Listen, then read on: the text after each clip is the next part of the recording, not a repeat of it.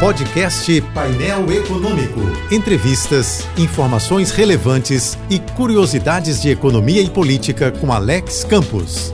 O Brasil quase se tornou o único país do mundo a lançar a vacinação de camarote, a vacinação VIP. O STF pediu a Fiocruz para furar a fila da vacinação contra a Covid. E a Fiocruz disse não, lembrando que todas as doses da vacina são destinadas ao Plano Nacional de Imunização. Praticamente, o Supremo Tribunal Federal deu a entender que nem todos são iguais perante a lei. Por isso, no meu modesto julgamento, os homens da toga preta devem um pedido de desculpas aos profissionais do jaleco branco, em particular, e aos brasileiros, em geral. Até agora, só o Marco Aurélio Melo fez isso. E, a bom exemplo da Fiocruz, o ministro está de parabéns. Daí que é muito triste ver que o Brasil se tornou uma república federativa há mais de 100 anos, mas nunca se livrou de ser uma república de privilégios, cheia de manias e manhas trazidas pela corte de nobres e snobs há mais de 200 anos. Afinal, se a justiça é para todos, é claro que a vacina e a vacinação também tem que ser para todos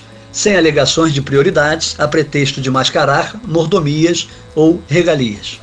Curioso é que o vexame protagonizado pela elite do judiciário contou com outro vexame coadjuvante da elite política. Depois de endurecer a quarentena em São Paulo, o governador João Dória achou que seria uma boa ideia passar em Miami as festas de Natal e Ano Novo. Ele tentou justificar, dizendo que deu duro e fez sacrifícios com a família. Só esqueceu que milhões de brasileiros deram duro e fizeram sacrifícios muito maiores. Menos mal que, para evitar confusão entre descanso e descaso, o governador desistiu e voltou atrás. De qualquer modo, a mau exemplo do STF, Dória também deve a todos um pedido de desculpas. Nesses dois episódios envolvendo a elite poderosa, a lição que fica é ainda mais poderosa. Interesses sociais ou interesses públicos não podem continuar subordinados a interesses de camarote, a interesses VIP.